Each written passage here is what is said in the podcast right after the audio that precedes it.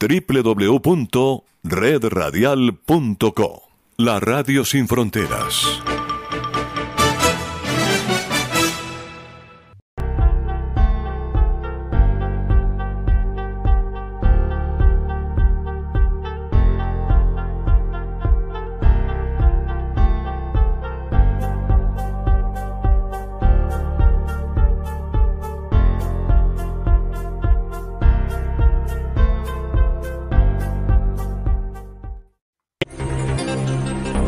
Son las 6 de la mañana. Es momento de sintonizar el análisis de las noticias más importantes de Colombia y el mundo en La Hora de la Verdad, con Fernando Londoño Hoyos y su equipo periodístico. La Hora de la Verdad, para estar bien informado.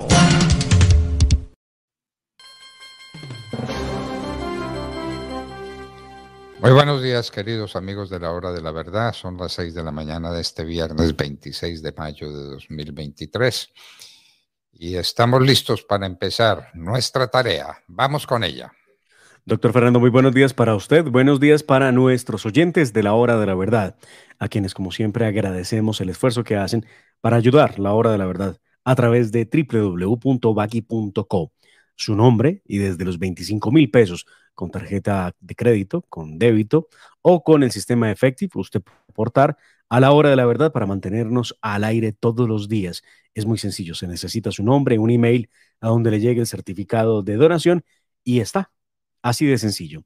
También les agradecemos a todos los que han invitado a seguir nuestro canal de YouTube. Vamos creciendo todos los días en nuestro canal. Por favor, recuerden darle seguir el canal, darle like y, por supuesto, activar la campanita que hay de notificaciones para que les llegue a ustedes en el momento en que estamos al aire. Y recuerden, nuestra comunidad en WhatsApp está disponible para que ustedes puedan comunicarse con nosotros. 322-725-0198. 322-725-0198 es el WhatsApp de la hora de la verdad. Ahí están todos nuestros contenidos, nuestros trinos del día a día, donde vamos informando de las noticias más importantes de Colombia y el mundo. 6 de la mañana, dos minutos. Bienvenidos.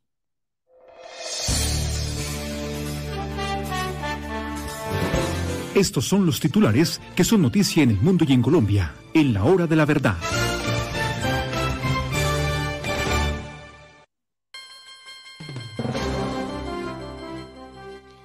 Bueno, queridos amigos, en la hora de la verdad empezamos por preguntarnos qué fue lo que se hizo mal. Si suspender el servicio de gas natural al occidente colombiano o si de restablecerlo sin ninguna medida que lo justifique. Simplemente volvió el gas. Oh, milagro. Oh, solución salomónica. Volvió el gas. Entonces, no había para qué suspenderlo, probablemente. O es una irresponsabilidad restablecerlo, probablemente. ¿Con cuál se queda usted, querido amigo? Lo cierto es que el gas volvió como se había ido. Vendrá paulatinamente se le hizo daño a tanta gente. Tanta gente perdió sus ahorritos comprando estufas eléctricas. Eh, cuántas colas, cuántos eh, traumatismos. Y parece que no era necesario nada de eso. Simplemente el gas volvió. Vean ustedes pues las cosas que pasan en este gobierno del cambio. ¿Quién atacó la policía en Tibú? No sabemos si fue el ELN o si fueron las FARC. Es bueno, el país debe saberlo, que nadie se había tomado el eh, grandísimo honor de ponerle una bomba a una eh, patrulla policial que le causó la muerte a dos policías, heridas a cinco más, la muerte a una eh, pobre muchacha que pasaba por ahí en su motocicleta y pues no pasa nada. No pasa nada porque estamos en conversaciones de paz. Las cifras que usa Petro. Ya Luis Guillermo Vélez, nuestro gran amigo, le llamó la atención y le dijo sobre esto de la pobreza multidimensional, usted está utilizando cifras falsas. Esas cifras corresponden en todo al gobierno de Iván Duque. eso no le corresponde nada al gobierno suyo demostración palpable. El grupo empresarial antioqueño y Gilinski hicieron las paces y se dividieron por dos el grupo empresarial antioqueño. El sistema tradicional, lo que se llamó el sindicato antioqueño, se queda con el Banco de Colombia, con Sura, la parte financiera eh, de todo el grupo, mientras que todas las empresas relacionadas con la Nacional de Chocolates y con Noel, las empresas alimenticias quedan en manos de Gilinski. Solución a la vista. Caen 11% las reservas de gas en Colombia. Suben 1.7% las de petróleo. Son las últimas cuentas que se hacen. ¿Vamos a hacer o no vamos a hacer exploración de petróleo? Nos lo preguntamos.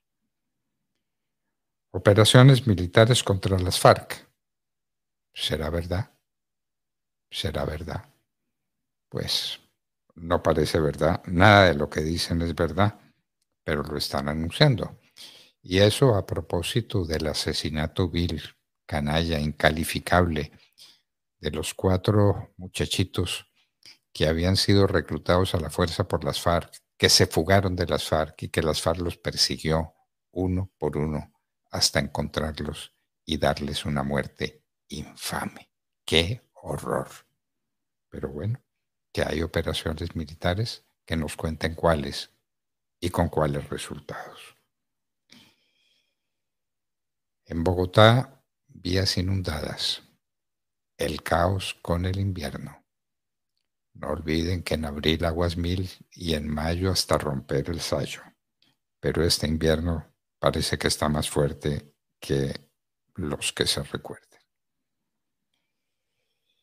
El diario El País de Cali queda también en manos del grupo Gilinski.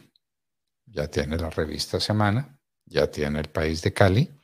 Están penetrando en los medios de comunicación el grupo Gilinski. El País de Cali, país que fue tradicionalmente de la familia Lloreda. ¿La recuerdan ustedes? Tercer ciclo de paz con el ELN en La Habana. Entonces mejor no preguntar por los últimos acontecimientos eh, mortíferos, donde el ELN hizo lo que le dio la gana y mató al que le dio la gana. Conversaciones de paz. Otra vez, el tercer ciclo, y esta vez en La Habana. Se suicidan indígenas en la Amazonía colombiana para no ser reclutados. Los niños saben lo que se les espera, tienen plena conciencia de lo que será su vida. Y es tanta la angustia, tanta la angustia de un niño que entra en un estado depresivo que lo conduce al suicidio. Ténganlo en cuenta, ténganlo presente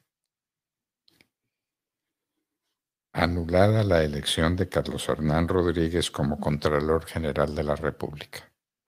Íntimo amigo de Petro, aquí habíamos advertido de irregularidades que se cometieron en su elección, fue anulada por el Consejo de Estado. ¿Qué viene ahora? Suspendido Altus Vaquero del Consejo Nacional Electoral. Consejo de Estado, pues, anuló la elección de Carlos Hernán Rodríguez y la de este personaje, Altus Vaquero. En el mundo internacional, ¿qué está pasando al fin en la guerra en Ucrania con los combatientes de Wagner? Un día se dice una cosa, otro día se dice otra, que actúan en favor de Rusia, que actúan en contra de Rusia. Las noticias no son todas homogéneas en los Estados Unidos y en el mundo inmensa expectativa por el tema del techo de la deuda. ¿Podrá haber arreglo entre republicanos y demócratas o conducirán a los Estados Unidos a una crisis financiera que no tendría precedentes en el mundo? De ese tamaño es la gravedad del asunto, queridos amigos. Ayer fue 25 de mayo y se celebró en la Argentina la fecha nacional. La señora Fernández de Kirchner pronunció un discurso recordando las maravillas de lo que fue su marido. Marido y mujer arruinaron a la Argentina.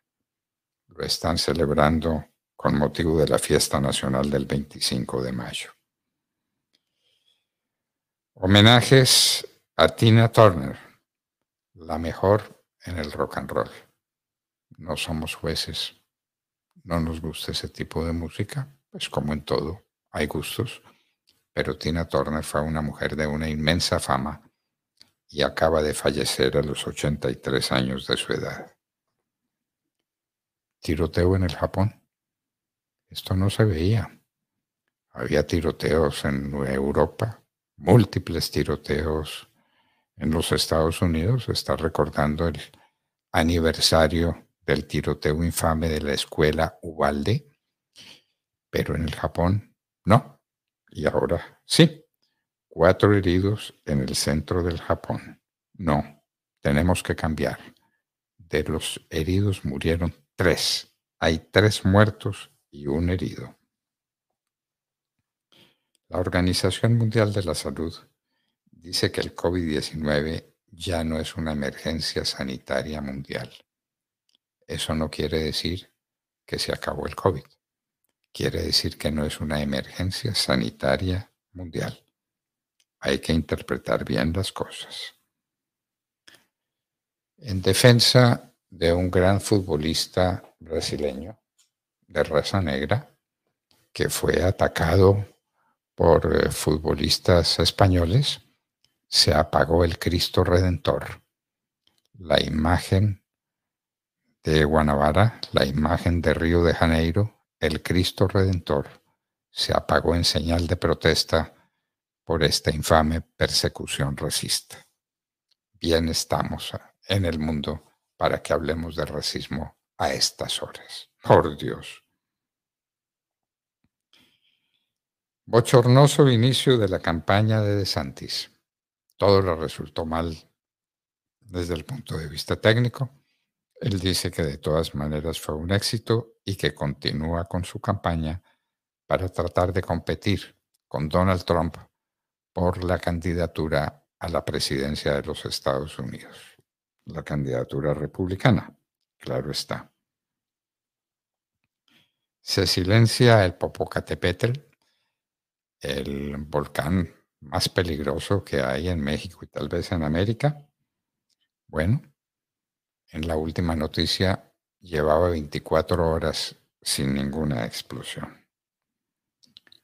Fue condenado a 18 años de prisión el líder de la Odd Keeper por los acontecimientos del 6 de enero en los que una turba enardecida atacó el Congreso de los Estados Unidos, condenado a 18 años de prisión, el gran jefe. Y ataques a sacerdotes en Nicaragua.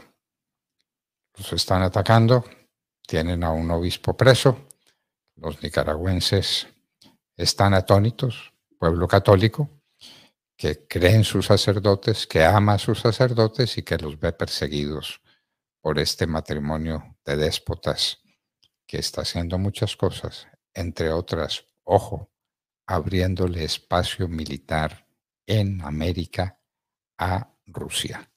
Cuidado con eso. Lo repetimos una vez más desde la hora de la verdad. Y estos pues son temas y asuntos que se discuten en Colombia y en el mundo en estos momentos. Vamos adelante. 6 de la mañana, 14 minutos. Acceda desde cualquier parte del mundo a www.lahoradelaverdad.com.co. Opinión, análisis, entrevistas y noticias. También encuéntrenos en Twitter en arroba hora de la verdad. La hora de la verdad con Fernando Londoño Hoyos. Los personajes que son noticia están en la hora de la verdad.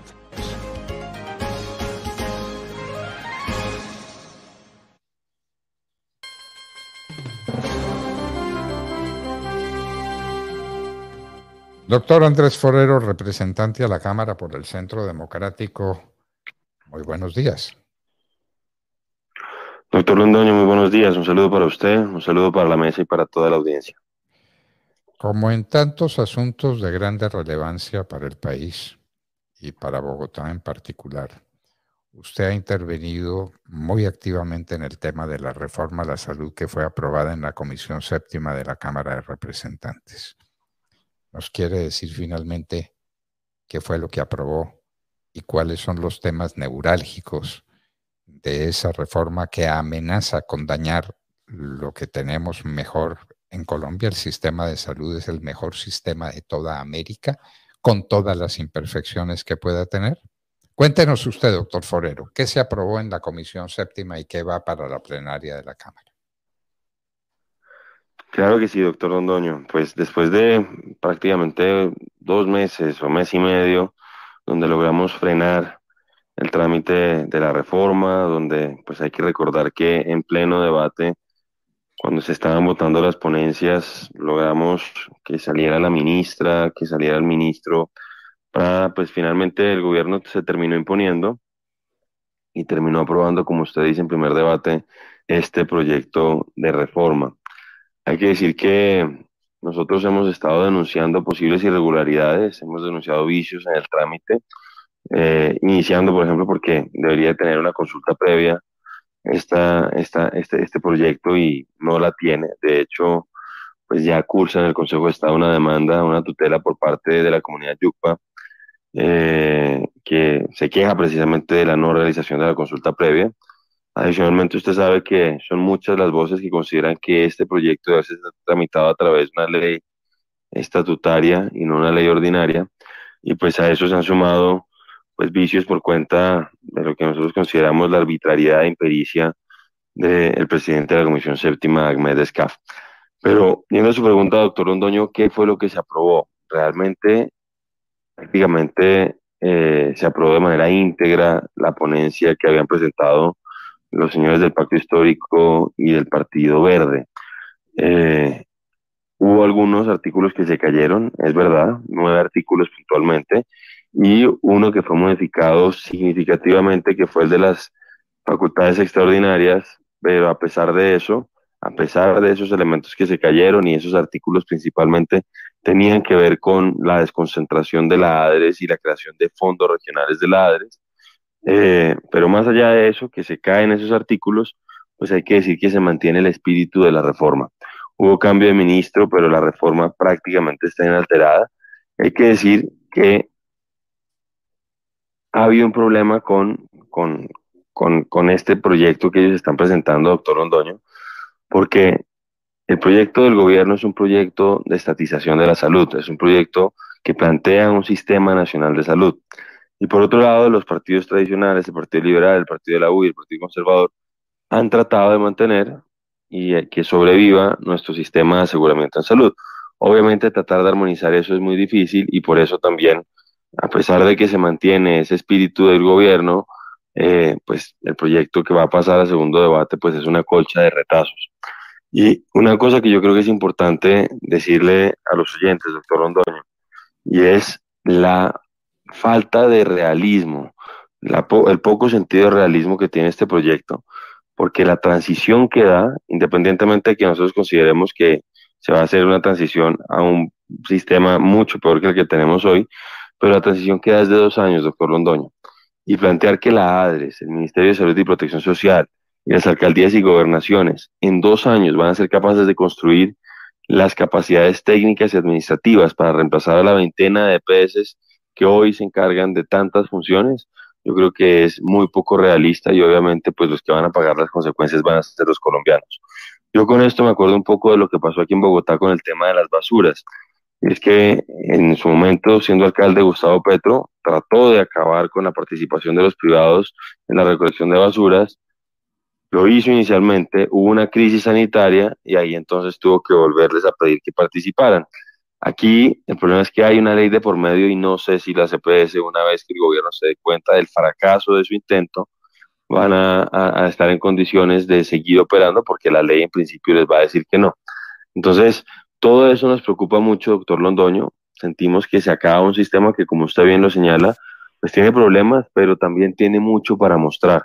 Yo creo que los grandes avances sociales que hemos tenido en los últimos 30 años en gran medida se deben a nuestro sistema de salud. Las últimas cifras del DANE, que pues aparecieron mientras estábamos dando el debate en la Comisión Séptima, muestran que uno de los factores que más explican esa reducción de brechas y reducción de pobreza ha sido precisamente el sistema de salud. Y a pesar de eso, este gobierno parece estar sin cuidado con eso, desatiende la evidencia y destruye uno de los logros sociales más importantes de, nuestro país en los últimos 30 años. Doctor Forero, se dice fácil, pero es un tema de una trascendencia gigantesca. Acabar con lo que hay en el país de salud privada. Quienes eh, ya tenemos muchos años de vida, recordamos que siempre la salud privada fue fundamental en Colombia. Las clínicas, las clínicas inclusive de comunidades religiosas, las clínicas, los hospitales de todo tipo del sector privado han sido fundamentales para estos logros a los que usted se refiere. ¿Con qué argumento se quiere convertir esto en un hecho de dominio público, la salud de dominio público, eh, copiándolo de dónde, eh, tomando cuál modelo, con cuál argumento estatizan el servicio de salud en Colombia, doctor Forero. Así es, doctor Londoño, pero, pero hay, hay, hay que hacer una claridad porque, pues, un poco el argumento que da el gobierno nacional es que ellos no están estatizando la prestación del servicio de salud. Eh, pero lo que uno ve es que lo van a hacer de manera progresiva, porque realmente lo inicial es el tema de acabar con la CPS y que sea el Estado el que se encargue de la organización y coordinación de todas las redes de prestación de servicios de salud en el país. Eh, hoy por hoy el 75% más o menos de las clínicas, como usted bien lo señala, son privadas y más haría el gobierno en plantear que también van a estatizar de buenas a primeras toda la prestación. Pero lo que nosotros hemos dicho, y por eso decimos que hay un proceso de estatización, es que al acabar con la CPS, pues obligan a todos los colombianos a que busquen al Estado para que organice todo el tema de la prestación. Y con muy malos resultados, porque como usted bien lo señala, doctor Londoño, pues clínicas privadas ha habido en el país desde hace mucho rato, incluso en tiempos de los seguros sociales. El problema es que con esto que está sucediendo, básicamente, pues están, están condenando a los colombianos a, a, esta, a este modelo eh, donde todo se va a hacer a través de un centro de atención primaria. El gobierno dice que van a poder ser estos centros de atención primaria también privados, pero la verdad es que con las condiciones y con las formas en que se va a poder contratar, con los tarifarios que van a implementar, etcétera, etcétera, yo veo muy difícil que pues vaya a haber privados que decidan apostarle a esos centros de atención primaria. Pero esos centros de atención pues son una emulación de lo que pasa en otros lugares del mundo. Y por eso a nosotros nos choca tanto que estén haciendo populismo con este proyecto, doctor Londoño, porque dicen básicamente los ponentes que con su implementación de buenas a primeras se van a acabar las listas de espera y que esos problemas de agendamiento que hoy tenemos no van a existir. Y cuando uno revisa, por ejemplo, el, el modelo británico, que se han demorado 70 años en construir, pues uno ve que hay a veces listas de espera mucho más largas que las que tenemos en el país. De hecho, hoy el modelo británico tiene problemas muy serios. Entonces, ahí yo creo que es bueno que el gobierno entienda que con eso no se van a resolver las cosas. Un poco la obsesión que tiene Gustavo Petro, la obsesión que tiene el gobierno es que no haya privados que manejen los recursos de la salud. Pero eso, en principio, incluso se podría garantizar universalizando el giro directo, que las CPS pues no fueran eh, no tuvieran la posibilidad de administrar recursos, sino que fuera la ADES la que hiciera todos los giros eh, cuando las EPS les dicen a quién le tienen que pagar después de haber hecho las auditorías. Pero el gobierno va mucho más allá y va a ser la ADRES el pagador único, va a ser la ADRES la entidad que se va a encargar de hacer todas las auditorías y se va a encargar de hacer todos los ejercicios de contratación con las, EPS, con, con las IPS y nosotros sentimos que eso realmente no va a ser viable, doctor Rondoño. Hoy la ADRES se encarga solamente de 50 mil facturas al año, hacerle una auditoría que la hace mal, la hace demoradamente. Hay que decir que yo denuncié, por ejemplo, que este semestre no hicieron la licitación correspondiente para contratar los auditores suficientes y por eso las IPS, las clínicas y hospitales, se quejan de lo mal pagador que es la ADRES. Y a pesar de eso, le están dando la responsabilidad de todo el sistema de salud. Y con un agravante, doctor Londoño, y es que abren la puerta para lo que nosotros consideramos que es una puerta de corrupción, porque establecen que todas las clínicas y hospitales pueden acercarse a la ADRES y que eventualmente le van a pagar por eh, prácticamente sin ninguna clase de auditoría el 80% de las facturas que le presentan, el 20% lo van a hacer con, eh, eh, lo van a pagar después de hacer las auditorías posteriores. Pero con eso, doctor Londoño, yo creo que se abre la puerta, pues para que haya corrupción y para que haya una anticipada o un anticipado agotamiento de los recursos de la salud. Las personas mayores saben que aquí en Colombia en tiempos de los seguros sociales había lo que se denominaban los septiembres negros, y es que se agotaban los recursos de la salud y había crisis sanitaria y había problemas en la prestación. Y eso, pues lo han dicho los expertos, se puede repetir a una mayor escala con lo que está planteando el gobierno. Y por último, decir lo siguiente, doctor Londoño, con este tránsito que nos quieren hacer a este sistema nacional en salud, emulando lo que pasa en el Reino Unido, lo que pasa, por ejemplo, en Cataluña, etcétera, etcétera, pues nos hablan de que estos centros de atención primaria van a ser la primera entrada todos nosotros a este sistema de salud. El problema es que esos centros de atención primaria no existen en muchos casos, doctor Rondoño, y pensar que este gobierno va a ser capaz de ejecutarlo también implica faltar a la realidad. Gustavo Petro ha sido un muy mal ejecutor, ha sido mal ejecutor durante este primer año de gobierno y fue muy mal ejecutor cuando era alcalde de Bogotá, donde se comprometió a construir mil jardines infantiles y no logró cumplir. Aquí están planteando todos estos centros de atención primaria, no los van a lograr construir y en dos años va a haber la transición. Es decir, todo esto es irreal y los que van a terminar pagando las consecuencias van a ser los colombianos y en especial los más vulnerables. Doctor Forero, no sé si usted esté en la misma línea, pero nosotros hemos visto con enorme preocupación la posible importación de supuestos médicos cubanos para que trabajen con las familias especialmente con las familias de los sectores populares en la salud preventiva. ¿Eso se mantiene? Es decir, esa obsesión de traer médicos cubanos que pudieran ser 10 o 20 mil supuestos médicos, algo parecido a lo que hicieron en, en Venezuela con resultados catastróficos. ¿Será que eso también lo quieren imponer?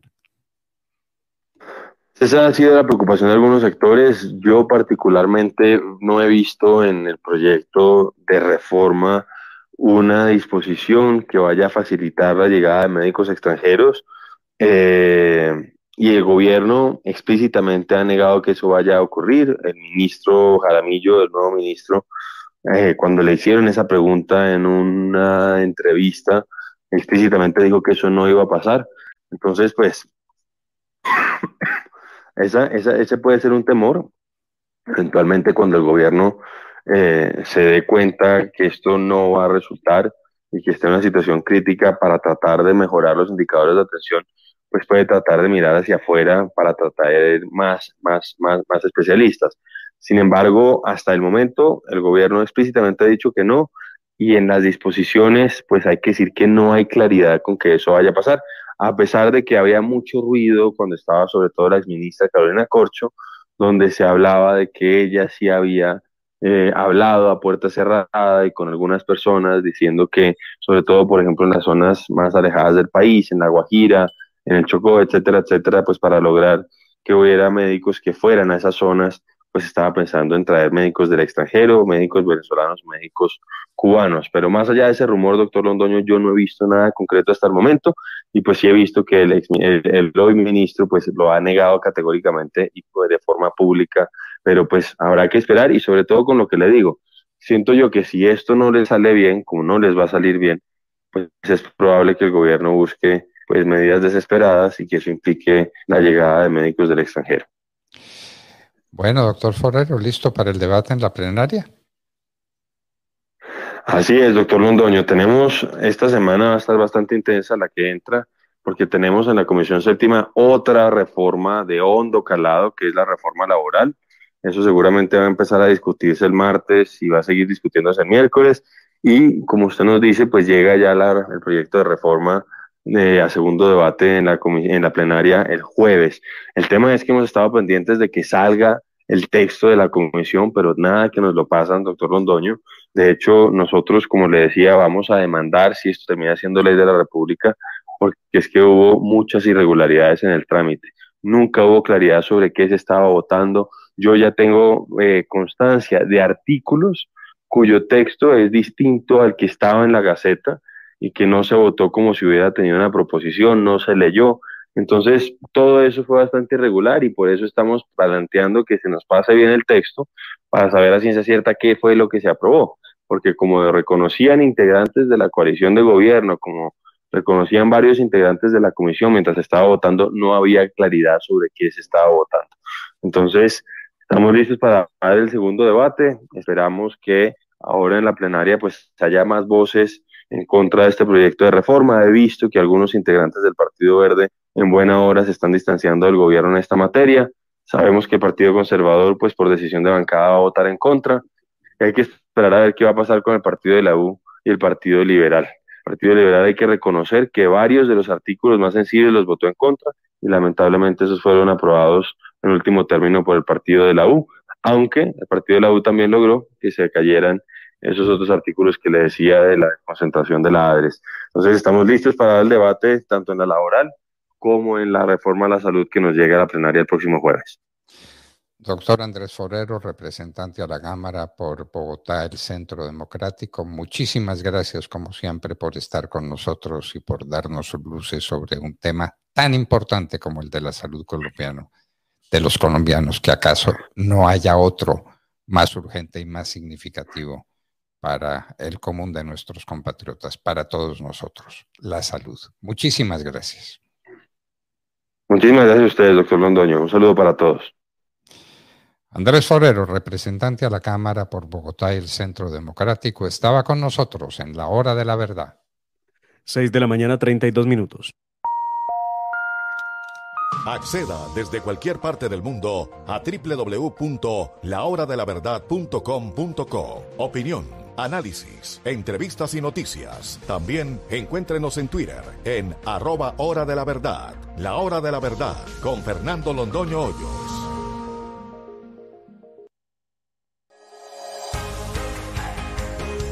Para aquellos que les encanta la aventura y la diversión, con Fenalco Valle la gente te invita a conocer la nueva zona camping en el Hotel y Centro Recreacional Yanaconas, la mejor opción de descanso y entretenimiento Además, podrás disfrutar de piscina climatizada, caminata ecológica, entre otros grandes beneficios. Reserva a través de la línea 886-2727, opción 2, vigilado super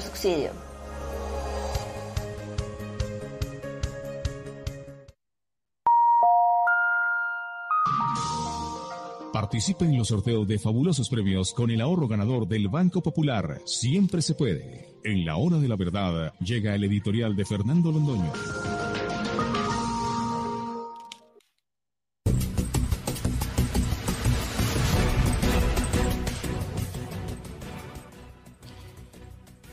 Bueno, queridos amigos, no podemos tragar entero. Súbitamente, sin que se hubiera construido ninguna línea eh, alterna o paralela, sin que se hubiera hecho nada, sin que se hubieran cambiado las condiciones de temperatura en Cerro Bravo, súbitamente volvió el gas. Vea pues. Y entonces ya lo están repartiendo por el mismo sitio, a las mismas temperaturas, en las mismas condiciones. Después de haber tenido un eh, eh, país en emergencia, después de haberle causado problemas sin cuento a muchas personas que tenían que ver con este servicio fundamental y que salieron desesperadamente a comprar eh, fogones eléctricos, a nutrirse de alguna manera, inclusive a cocinar con leña. La desesperación absoluta. Y de pronto, de pronto, sin aviso previo, sin noticia ninguna, sin que se hubiera hecho nada, sin que hubiera bajado la temperatura en Cerro Bravo, en la montaña de Cerro Bravo, de pronto vuelve el gas. Bueno, que nos digan ¿Dónde estuvo la equivocación? Si la equivocación fue haber creado una falsa alarma y haber sometido al país a semejantes problemas como a los que fueron sometidos los habitantes del occidente de Colombia, los de Caldas, Quindío, Risaralda, el Valle del Cauca, el, eh, departamento del Cauca, eh, y de pronto las cosas se arreglan. Entonces, ¿fue que se, que se hizo mal? ¿La alarma o se está haciendo mal la reparación del sistema, que simplemente es cosa de palabra? Suelten el gas. Y soltaron el gas en las mismas condiciones, por el mismo tubo, con la misma temperatura, en el mismo Cerro Bravo, todo igual. No, no podemos comulgar con ruedas de molino, nos tienen que explicar dónde estuvo la equivocación. Si se equivocaron los funcionarios públicos con una alarma injustificada, cuando no era del caso, y sometieron al país a esta, lo que llamarían los franceses la tour de force, un, eh, un, un, sistema desesperado para que la gente se nutriera de gas en el occidente colombiano. ¿Lo hicieron equivocadamente? ¿O lo que están haciendo equivocadamente ahora es eh, devolviendo un gas que supone un peligro, un peligro de explosión que puede causar un daño absolutamente indescriptible. Bueno, ¿dónde está la equivocación?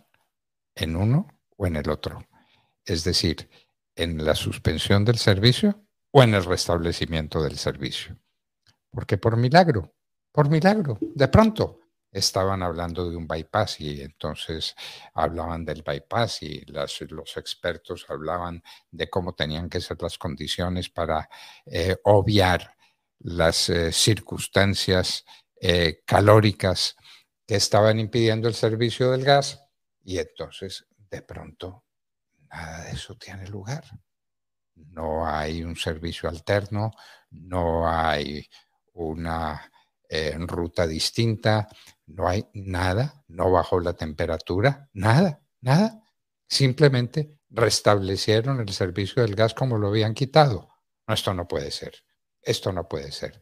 ¿Dónde está la chambonada? ¿Dónde la equivocación monumental?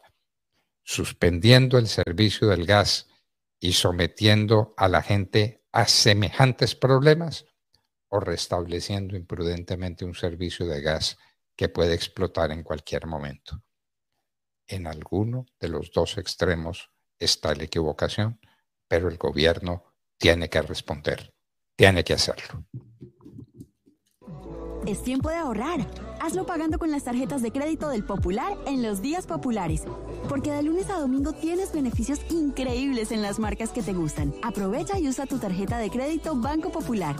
Si no la tienes, solicítala ya en bancopopular.com.co. Banco Popular, hoy se puede, siempre se puede.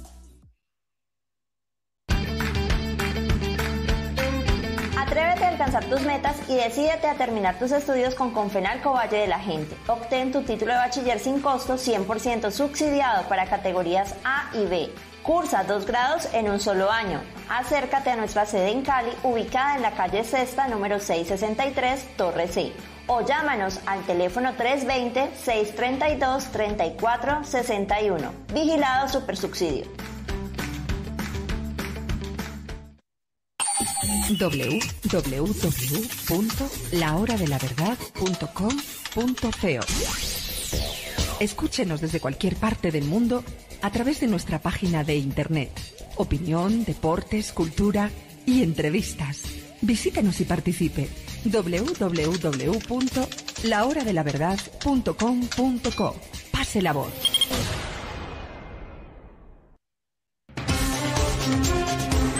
Metal Deck de Acesco, el entrepiso que se adapta a todo tipo de estructura en una presentación de Al oído.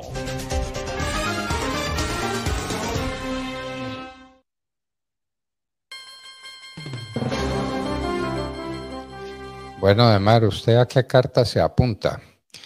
¿Quitaron el servicio de gas sin necesidad? ¿Fue una falsa alarma? ¿O lo están restableciendo sin prudencia? Porque todo está exactamente igual. No han hecho nada y restablecieron el servicio. ¿Dónde estuvo la chambonada? ¿Quitando el servicio o restableciéndolo sin medidas de seguridad adecuadas. Doctor Fernando, la chambonada está en la intervención del gobierno que no sabe ni qué es lo que dice. Ahí está la chambonada. TGI ha explicado lo que está ocurriendo y la razón que, eh, por la que se suspendió el suministro fue al detectar las elevadas temperaturas que alcanzaban casi los 700 grados en esa zona de Cerro Bravo. Y se suspendió a modo de prevención mientras los ingenieros revisaban la resistencia y el histórico de temperaturas en el lugar para establecer si resistía o no el tubo semejante carga de temperatura. Eso fue así, pero en el gobierno se han inventado cualquier cantidad de excusas alrededor de esto y crearon lo que sería verdaderamente un drama. Eh, en última, sale la ministra de, de, Vivienda, iba de Ambiente, de Minas, perdón, a tratar de explicar qué fue lo que pasó. Y bien como usted lo dice, pues realmente pues no fue a modo de prevención, no hubiera necesitado suspenderse, pero pues en responsabilidad lo hicieron y por eso hoy el gas ha empezado a inyectarse desde anoche, inyectarse el gas y va llegando poco a poco eh, y le recomiendan a los usuarios tener válvulas eh, de entrada a sus casas ese es otro eh, tema. cerradas. Ese es otro pero, tema. pero escuchemos qué fue lo que dijo la, la ministra para explicar qué fue lo que pasó. Esta es una instrucción del presidente Gustavo Petro que las autoridades del nivel nacional de este gobierno del cambio nos desplacemos hasta el territorio y tomemos desde aquí las medidas necesarias para asegurar que regresa el servicio de gas al suroccidente colombiano y al eje cafetero que estaba afectado. Desde hace 14 días habíamos percibido, gracias a unas denuncias ciudadanas, una anomalía térmica.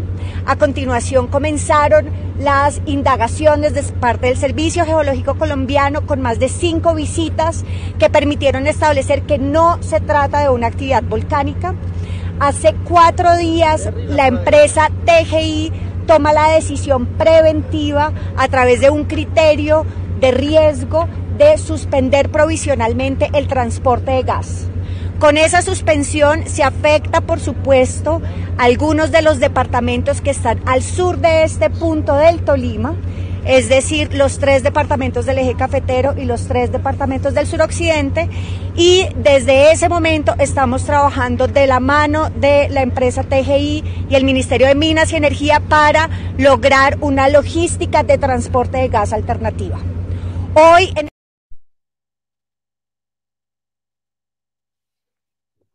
Pues ahí está. Ahí, ahí está. Eh, ¿Dónde está? Pues que no hubo, no... Falsa, alarma.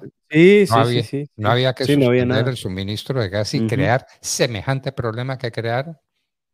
¿Y cuánta gente salió de sus ahorros para conseguir una estufa eléctrica porque se decía que eso podía demorar 10 días o 15 días y eh, que entonces el nuevo sistema... Claro, no, una reparación de 8 días terminó en un par de horas. ¿Mm? La nueva tubería. No, nada, nada. Simplemente dijeron, echen otra vez ese gas. Eh, no tiene problema.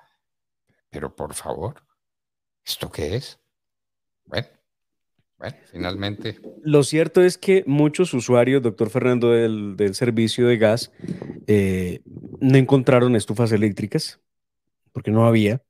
Las compraron y no alcanzaron a llegar para poderlas estrenar igual, guárdenlas, eh, son útiles. Uno nunca sabe cuándo le haga falta tener un aparato eléctrico para poder cocinar. No, no, no, no, además. Ese no es consuelo. Hubo mucha gente que, que, gastó el último pesito de ahorro que tenía para conseguir las estufas eléctricas, para poderlas instalar. Llamaron especialistas, eh, crisis en los hospitales, crisis en las cárceles, crisis en todas partes y resulta que de pronto de la noche a la mañana no era necesario nada de eso. El gas Ah, pero ya, ya desde el pacto histórico estaban diciendo que tranquilos, que si llegaba a haber un problema por abastecimiento de gas en Colombia, estábamos listos para importar gas desde Venezuela. ¿Y, pasarlo por dónde? Por ese gasoducto en desuso y creo que ya imposible de ser utilizado por, por cuestión de falta de mantenimiento que alguna vez existió entre Colombia y Venezuela cuando Colombia le vendía gas a Venezuela. Sí, pero para llegar al occidente, ¿por dónde? Ah, no, no, no, no. Pues, de esas preguntas, doctor Fernando. Bueno, sí, pero es que el problema, Colombia tiene gas suficiente, no hay problema ninguno, no hay emergencia ninguna. El problema se presentaba en Cerro Bravo porque eso podía explotar. Fue lo que nos vendieron, fue la idea que nos dijeron. Dios mío, cuidado, va a haber un accidente eh, fatal y vuela todo ese sistema de gas y quién sabe cuáles sean los daños. Y de pronto no. Metan el gas por ahí que no pasa nada. ¿Esto qué es? Bueno, yo no había visto nada parecido en materia de irresponsabilidad. La gente que perdió sus ahorritos, la gente que se quedó sin cocinar, los servicios que no se prestaron, las alarmas que eh, acabaron con la tranquilidad ciudadana en muchos lugares de Caldas, Quindío, Risaralda, el Valle del Cauca, el Cauca. Por favor. ¿Y todo esto qué pasó? Nada, nada. Que el gas podía seguir circulando por donde estaba circulando. Vaya, vaya, vaya. Bueno, en fin. Y que lo devuelven paulatinamente y que cierre las válvulas. Esas son tonterías. Claro, claro, hay que tomar todas las precauciones para que no tengamos una tragedia, además pues de la que ya se causó. Pero lo cierto es que no era necesario parar el suministro de gas por ese conducto. ¿Correcto? Ese es. Esa es la conclusión. Esa es la conclusión. sí. Muy bien, muy bien se cayó la elección de Contralor de Mar, el íntimo amigo de Petro. De Gustavo Petro, sí. Contralor de bolsillo, nada mejor que un Contralor de bolsillo, ¿no? Vea, doctor Fernando, esto, esto arranca mal, muy mal. Y lo advertimos en la hora de la verdad cuando el año pasado avanzaba el proceso de elección del nuevo Contralor. Resulta que, eh, ustedes recordarán, eh, se elaboraron unas listas en el Congreso que salía, del Congreso que estuvo del 2018 al 2022. Y uno de esos primeros hechos eh, políticos y jurídicos que causó la nueva mayoría, la aplanadora del petrismo, el pacto histórico, en el Congreso de la República, fue nada más y nada menos que inventarse una nueva lista de elegibles. Eh, por supuesto, una lista eh, que ellos buscaron soportar a través de los procedimientos de ley quinta, que no les dieron la razón nunca, pero que ellos creían en cabeza del presidente de la Cámara, David Racero, y del presidente del Senado, Roy Barreras, que sí era posible. El caso es que eh, una de las irregularidades fue, por ejemplo, la citación de la elección. Hay unos plazos que están establecidos en la ley quinta, el artículo 21 de la ley quinta del 92, que es el reglamento del Congreso, respecto de la citación y la realización de la plenaria donde se elige al Contralor. No transcurrieron ocho días que es lo que dice la norma, y se eligió al Contralor así. Pero además, en esa, en esa, en esa lista que no se estaba, eh, no fue aprobada nunca por las plenarias de del Congreso de 2018 a 2022, que fueron los responsables de hacer las listas, apareció el nombre, por supuesto, de Rodríguez, un hombre que no estaba en el mapa, que no estaba en el radar, pero que sí todos sabían era el contralor o sería el contralor de bolsillo del presidente Gustavo Petro.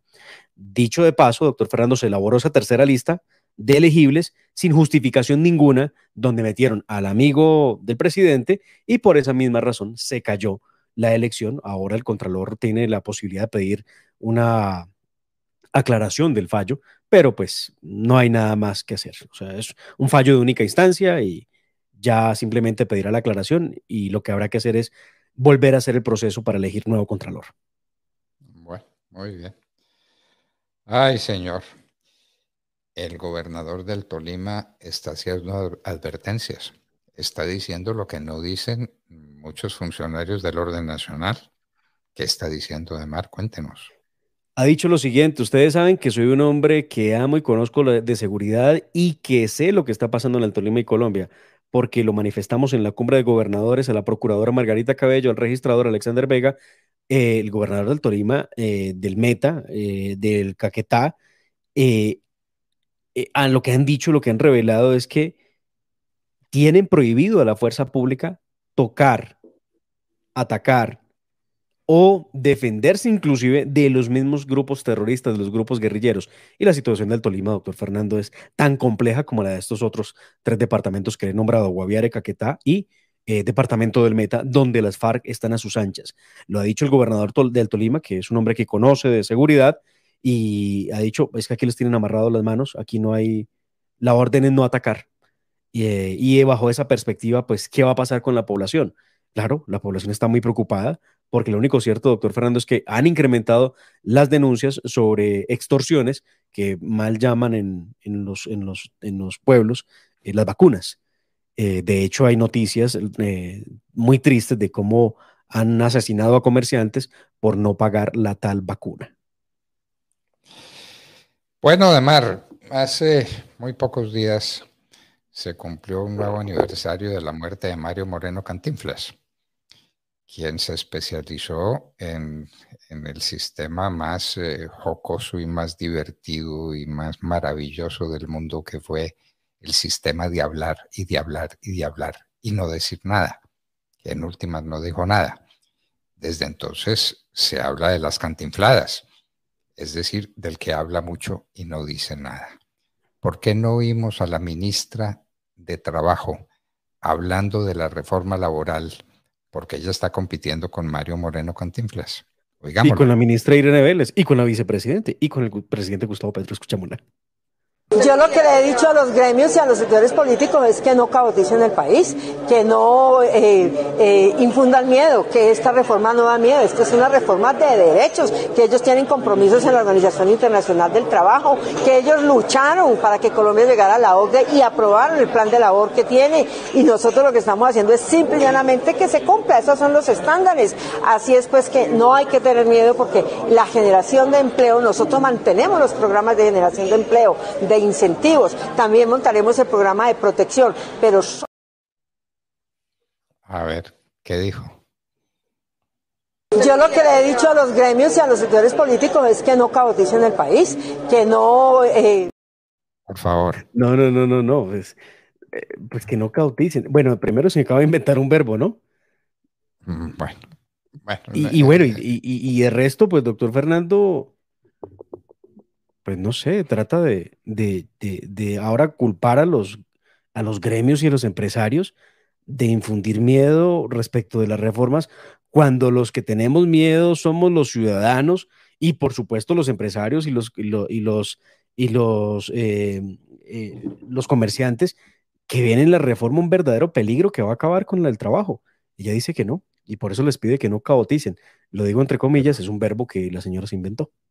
Caoticen. Bueno, en todo caso, esta señora habla mucho y no dice absolutamente nada. El temor es que las condiciones del trabajo sean absolutamente eh, inamovibles, que no se pueda destituir un trabajador, que no se puedan cambiar las reglas de juego cuando el empresario o se quebró o el trabajador no está cumpliendo su tarea o hay que tener trabajadores de distinto perfil. No, no se puede. No se puede, no se puede salir de nadie. Una vez que usted contrató a alguien, se quedó a vivir con ese alguien. Eso, imagínese usted, la expectativa es que sea destituido por sentencia de juez competente. Muy bien. Es como un proceso para nunca terminar, ¿no? no. Pero no hay es un imposible. miedo, ¿no? Pero no hay que tener No, pero ¿qué tal? Eh, el miedo, doctor Fernando, efectivamente nace en Colombia por cuenta de una serie de ministros que son más que ministros, son activistas políticos de extrema izquierda que pretenden convertir sus anhelos y sus delirios en normas. Y ese es el gran problema. Ahí tiene usted que próxima semana empezará el debate de la reforma laboral que tanto se ha advertido, inclusive por parte del mismo Banco de la República, que significaría la pérdida de más de 500 eh, mil empleos eh, por cuenta de la improvisación de Gustavo Petro y su gobierno. ¿Cómo le parece? Perdiendo empleos y a eso no se refiere la ministra, sino pues que dice y dice cosas y que eso es eh, eh, un tema internacional. A ver, dígame, ¿dónde existe ese sistema internacional que haya producido tan buenos resultados generando empleos? Eh, mejorando la condición de los trabajadores y no acabando la condición de las empresas. Ese es el tema, ese es el tema, pero bueno, la, la ministra es competidora de Mario Moreno Cantinflas. Y saber que ella ha sido tantas veces la presidenta encargada cuando Gustavo Petro está fuera del país, que es casi todo el tiempo. Mm, hay un viaje en perspectiva, porque Petro viaja y viaja y viaja y nunca cuenta ni para qué viajó ni qué consiguió con los viajes. Pero él viaja.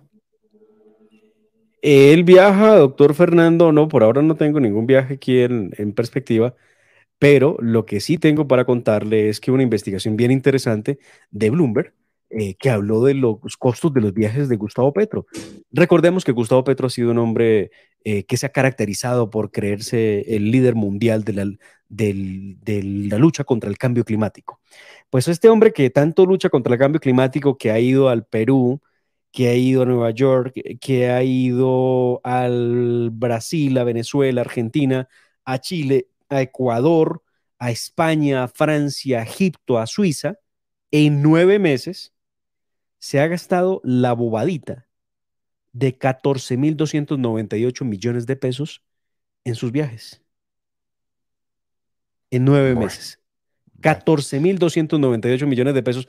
Hombre, doctor Fernando, esto sería, o no, uno no diría nada frente a otra persona que no haya prometido que va a luchar contra el cambio climático, pero es que Gustavo Petro no se baja de un avión y el avión de él, pues, funciona con combustible eh, fósil como cualquier otro avión. Así que... Y cuando se va en un sistema presidencial, quien ejerce las funciones presidenciales es la ministra del Trabajo, que ya sabemos cómo piensa y cómo se expresa y qué clase de ministra es y la ministra del Trabajo. ¿Y por qué la ministra del Trabajo? Normalmente lo que pasaba siempre es que era el ministro del Interior, que es el, el primero en el orden del rango, el que eh, sustituye las funciones presidenciales cuando el presidente está por fuera. Eso lo hice varias veces, haciendo siempre las cosas que conversaba con el presidente, que discutía con el presidente. Era una conversación permanente cuando el presidente estaba por fuera para no ir a tomar una decisión que fuera contraria a su interés. Pero bueno, eso pues es lo que tenemos ahora y tenemos... Eh, eh, tenemos que también están los gastos de la primera dama, que es gastadorcita, ¿no?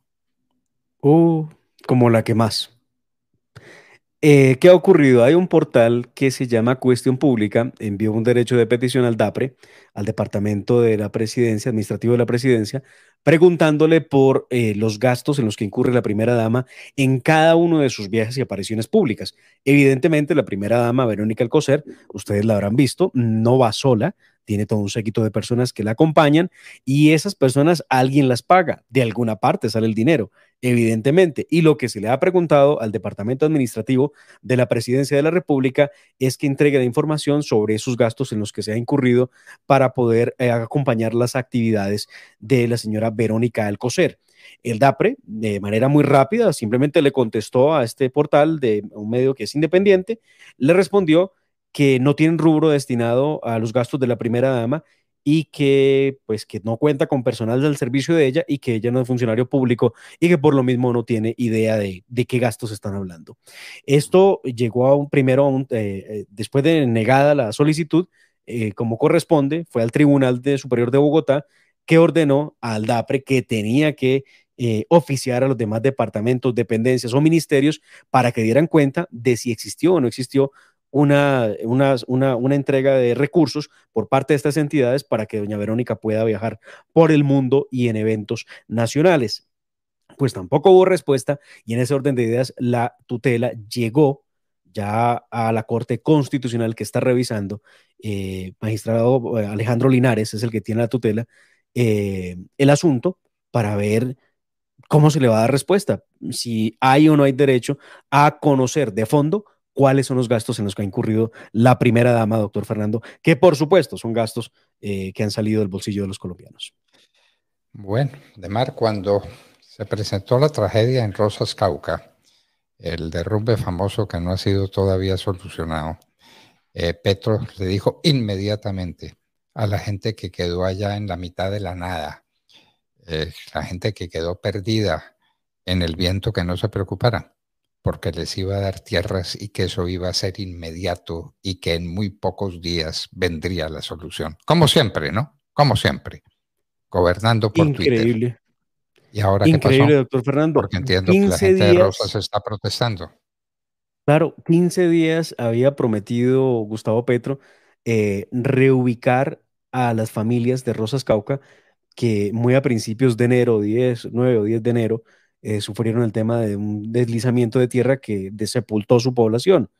Pues muy bien, decía Gustavo Petro en aquel momento, estamos eh, eh, a punto de lograr negociaciones para conseguir un lote muy grande, una hacienda donde los vamos a reubicar. Eso lo dijo una vez ocurrida la tragedia en principios de enero. Han pasado, doctor Fernando, cinco meses y no ha habido la primera eh, piedra ni el primer movimiento para poder reconstruir las casas de, estos, eh, de estas familias damnificadas por cuenta de la tragedia del invierno en Rosas Cauca en aquel momento.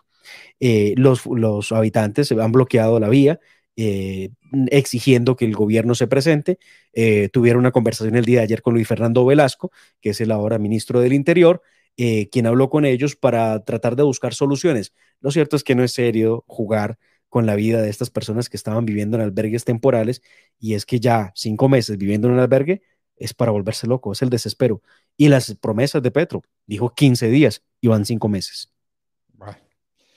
Pues es que uno por Twitter puede decir cualquier cosa, ¿no? Qué distinto es hablar por Twitter o comunicarse por Twitter de gobernar.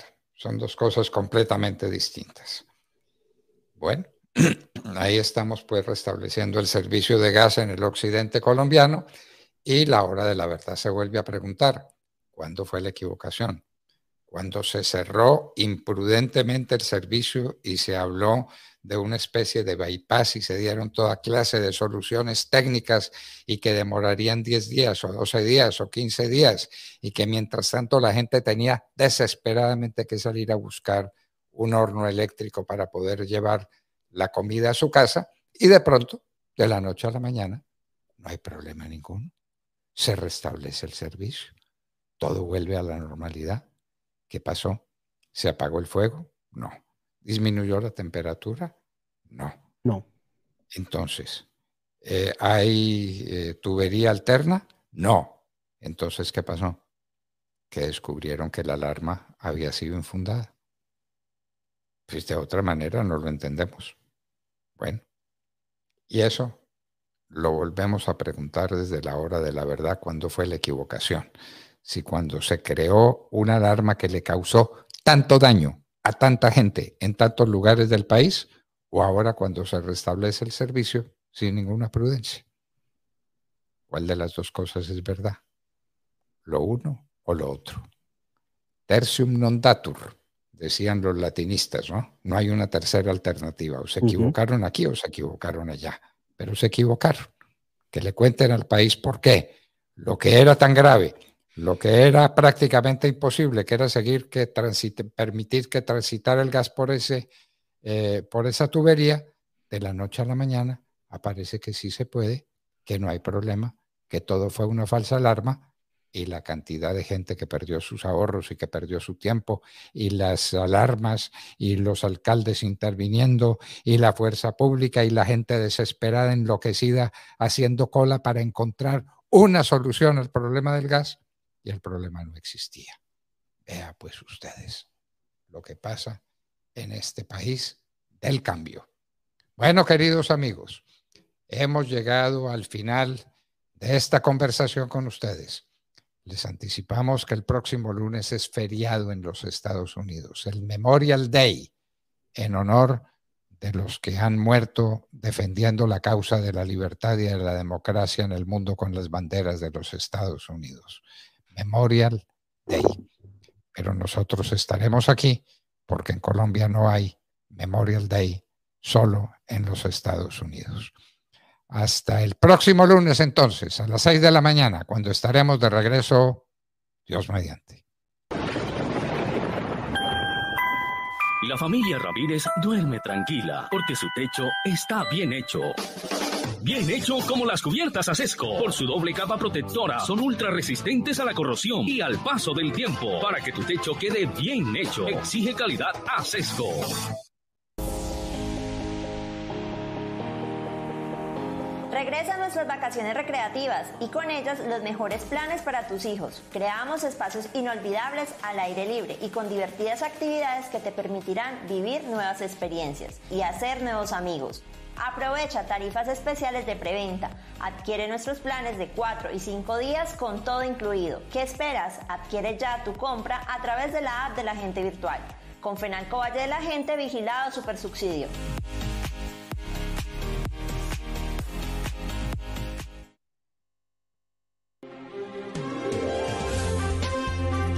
De lunes a viernes, un equipo de profesionales desde las 6 de la mañana está listo para llevarle a Colombia y el mundo las noticias analizadas con rigor y objetividad. Somos la hora de la verdad. www.redradial.co La Radio Sin Fronteras.